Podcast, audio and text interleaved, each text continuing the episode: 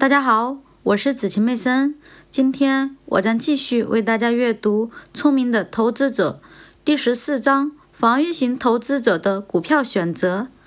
金融企业股票的投资，有大量的企业可以划归为金融类企业这一类别。这类企业包括银行、保险公司、储蓄和贷款协会、信贷和小额贷款公司、抵押贷款公司。以及投资公司，比如共同基金。所有这些企业的主要特征在于，他们拥有相对较少的实物资产，比如固定资产和存货。但另一方面，大多数的短期负债都要多于其股本。因此，与普通的制造企业或从事商业活动的企业相比，财务的稳健性。对金融类企业更为重要。反过来，这又导致了各种形式的监管的产生，其目的大体上是要防范不稳健的金融行为。大体上讲，金融类企业普通股的投资结果与其他企业类似。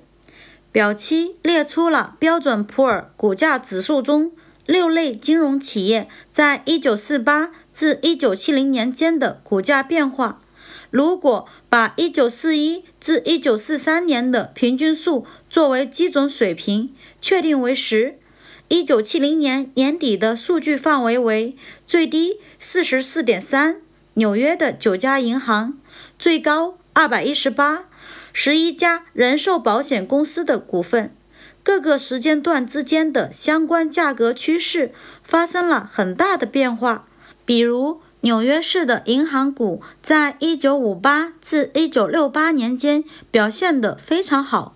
与此同时，引人注目的人寿保险公司股在1963至1968年间实际上丧失了其地位。